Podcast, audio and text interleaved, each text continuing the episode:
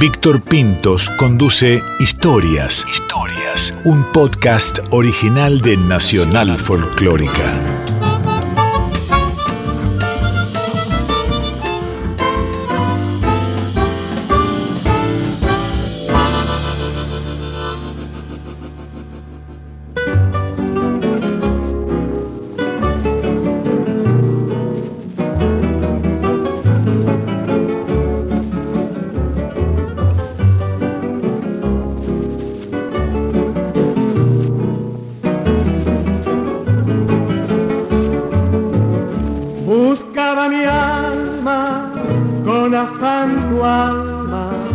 Antonio Tormo fue uno de los cantantes populares de la Argentina más importantes del siglo XX. Se podría decir que si la censura militar de la autodenominada Revolución Libertadora en 1955 no le hubiera cortado la carrera, como sucedió, podría haber sido como Gardel, o casi, o más. Sus pares lo reconocen como el inventor del folclore de masas. Antonio Tormo era cuyano. Nació en 1913 en Mendoza, después se radicó en San Juan. Fue tonelero y se hizo cantor. Brilló durante el primer peronismo. Se lo conoció como el cantor de las cosas nuestras. Fue amado por multitudes en el tiempo de la llegada de miles de provincianos a Buenos Aires, cuando gobernaba Perón y Evita era el faro. Muchos años después, León Gieco lo rescató del olvido y le hizo un disco que tuve el honor de producir, el que se llamó 20 y 20. Sí, a mí me habían puesto el papá en los cabecitas negras, me habían puesto 20 y 20. ¿Sabes por qué era el 20 y 20? 20 para el pedazo de pizza y 20 para el traga moneda. Trotamundo sublime, hermanos de gaviota, suerte de caracol cegado por mil soles, besado por mil vientos, de andar triste y cansino, cual marcha de reloj.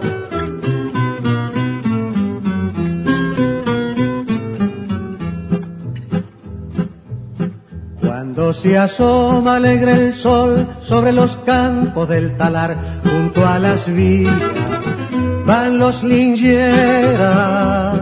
En las reuniones previas a la grabación, Antonio me contó cosas maravillosas que como productor del disco sentí que debían quedar grabadas, pero no en forma de monólogos suyos, sino como un diálogo entre él y León. Usted fue uno, de los cantantes que de la historia de la música que, que más discos ha vendido en un momento. Mira, eh, según dicen, ¿no? Yo. ¿Usted, usted cobraba una. cobraba regalía de los discos que sí, claro, claro. Espérate. Yo cobraba bien, cobraba bien, tendría que haber cobrado mucho más, pero como no sabía los discos que se vendían. Porque yo lo supe por esto, espérate. Yo lo supe porque los empleados un día, en 1950 te digo, mm. ¿no? Yo ya, ya venía grabando de antes. Yo, el primer disco que yo grabé fue Amémonos y yo sé que vendía cualquier cantante porque todos me decían, yo compré el disco a Memo, yo compré el disco a Memo, a Memo, ¿no?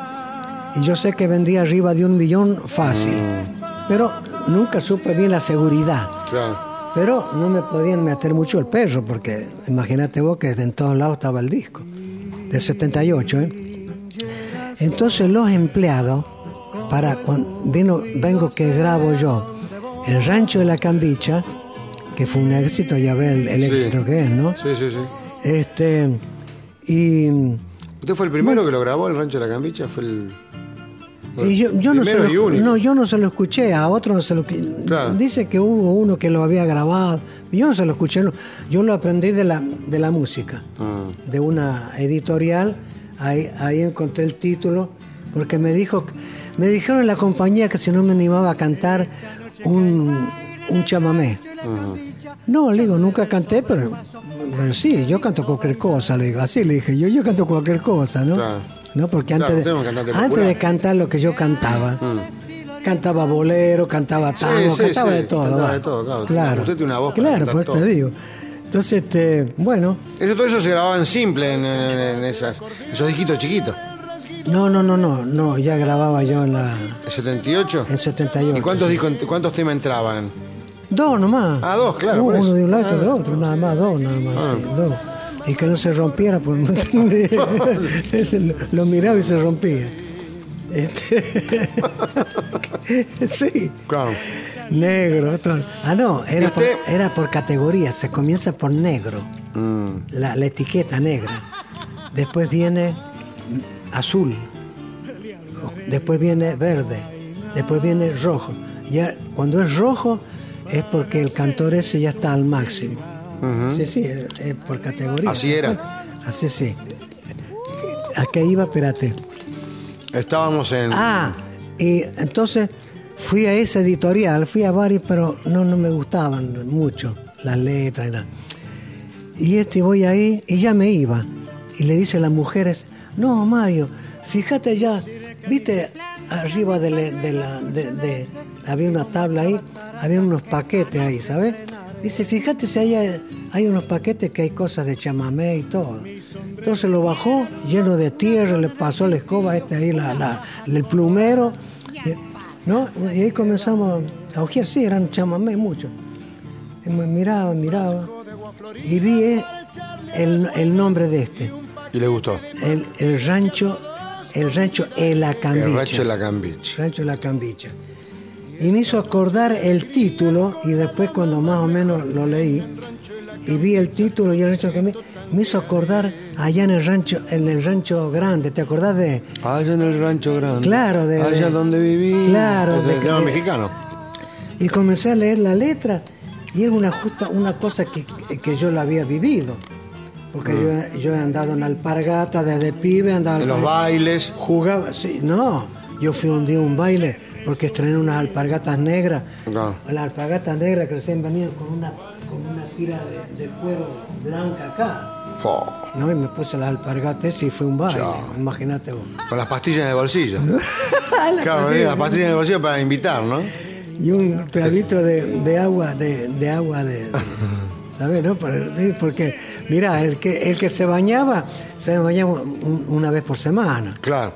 ¿no? Los, trabajadores, Ah. una vez por semana, el día sábado, se bañaban, se afeitaban. Bueno, te digo porque yo también lo hacía. Mm. Así. Entonces, bueno, este, y ya vi todo. Vi el asunto del pañuelo, de las alpargatas. Claro, le gustó porque Entonces, se no, sintió, no, se es sintió que identificado. Es un cuadro. Claro. No es que es un cuadro, ¿eh? Es real, eso es real, ¿eh? Mm. El sombrero todo es real, ¿eh? Yo sombrero no tenía, pero tenía una gorra. Mm. ¿No? Bueno, fenómeno. Y ahí mismo tenían pianista, porque todas las en las editoriales estaba el pianista que te pasaba Es la que le pasaba el tema. Así que ya te digo, nunca la había escuchado ni nada, así que bueno. Tampoco la risa venía ahí. La risa se me ocurrió un día, estábamos ensayando y con, este, con, con muchachos. Y no me acuerdo por qué fue cosa que me. Uy, dice, qué bien que, dice, qué bien que, qué bien que le queda la risa. Dice, ¿por qué no le hace la risa? Bárbaro dijo- esa risa, ¿eh? Me dijo uno de los muchachos. Debe ser una. una ¿Y qué la- sé yo? el to- el- de la canción debe ser el, el toque. El- el- ¿Qué sé yo? Porque hay, hay- la parte de la canción más popular debe ser lo de la no, risa. y hay gente que cuando, y hay mucho en el público que cuando que hago la risa me aplauden. Me aplauden Mm. Por la eso. risa. Por eso. Le digo, bueno. Es la parte más popular de la canción. Te voy a decir la cantidad que salió ya de primero. Había venido Pedro Vargas con La Última Noche. La última noche que pasé contigo, Mm. ¿te acordás? Bueno, eh, casi dos meses antes. Y grabó en la Víctor La Última Noche.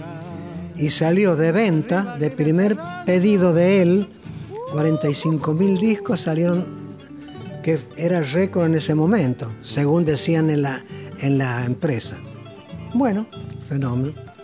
Ahora yo vengo y grabo El Rancho, ¿no? A los dos meses, y lo grabé en julio y salió en septiembre a la venta, ¿no? Bueno, y salió de pedido, le, le batí el récord ya de entrada, 52 mil discos de entrada que se los llevó una sola casa en Córdoba, en Córdoba, miramos. Una, una sola casa en Córdoba se los llevó él. Qué increíble. ¿No? Bueno, y de ahí, al año y medio, llevaba 3.600.000 discos vendidos. Pero espérate, me lo contaron los empleados porque hacían horas extras. Y ellos con las horas extras este, tenían una pequeña comisión. Que si no, nunca hubiera sabido que había salido esa cantidad. A usted Porque- nunca le liquidaron la porque cantidad. de- nunca le. En una grabadora nunca te dicen lo, lo discos que. Claro. Porque, porque cobras cada tres meses, Ah. nunca te dicen la cantidad. Nunca más me dijeron la cantidad en ningún lado. Uno se daba cuenta más o menos que, que habías vendido mucho, pero no la cantidad. La ¿Y el éxito del Rancho de la dijeron- Cami- el éxito ahora- del Rancho de la Camicha, ¿qué, qué año era?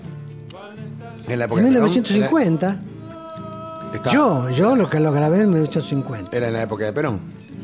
Sí. Era un año antes que, o dos años antes que muera Evita. En Claro, plena- claro, porque eh, Perón, Perón en, en 55. Claro, se fue en el 55. 55. O sea, usted vendió discos hasta el Claro. 55 y después del 55, ¿qué pasó? Cuando vinieron los militares, eh, usted, a usted le, le- Me- lo, pro- lo- lo- lo iban prohibiendo en las radios. no, me- me- no podía ni, ni en radio ni televisión. Podía actuar. No, ¿Y no. en vivo? Rompieron- ¿Podía actuar en vivo? No, Así, en vivo, en- en, algunos clubes, en algunos clubes. porque nosotros tenían miedo, porque como me habían prohibido de que cantara, no porque dice que yo era peronista, porque la gente que me seguía a mí, a los Eran clubes que era claro. peronista, mirá Claro. que, que- que- que- Sí, sí, sí, no, sí, sí, y, sí. y lo dije muchas veces y lo voy a decir toda, Era, bueno, era, toda la vida, lo voy a decir. era un pensamiento lógico. Usted no era peronista, pero era un pensamiento lógico, porque la gente que lo seguía usted era el trabajador.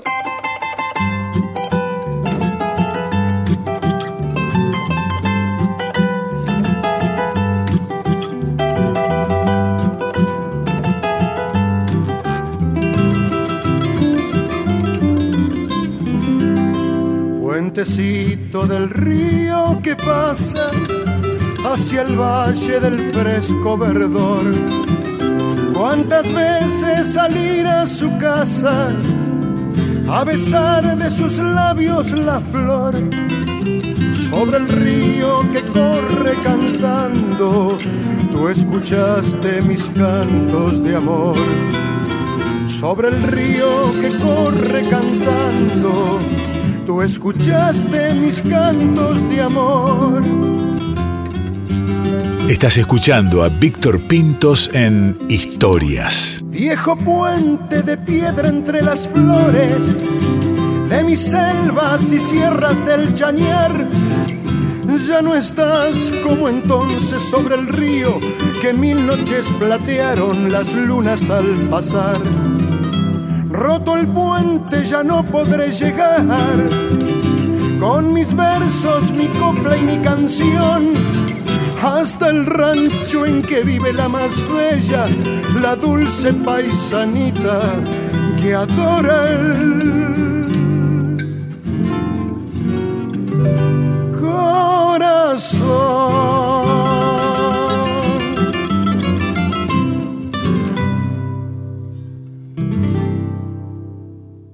Historias. Un podcast original de Nacional Folclórica.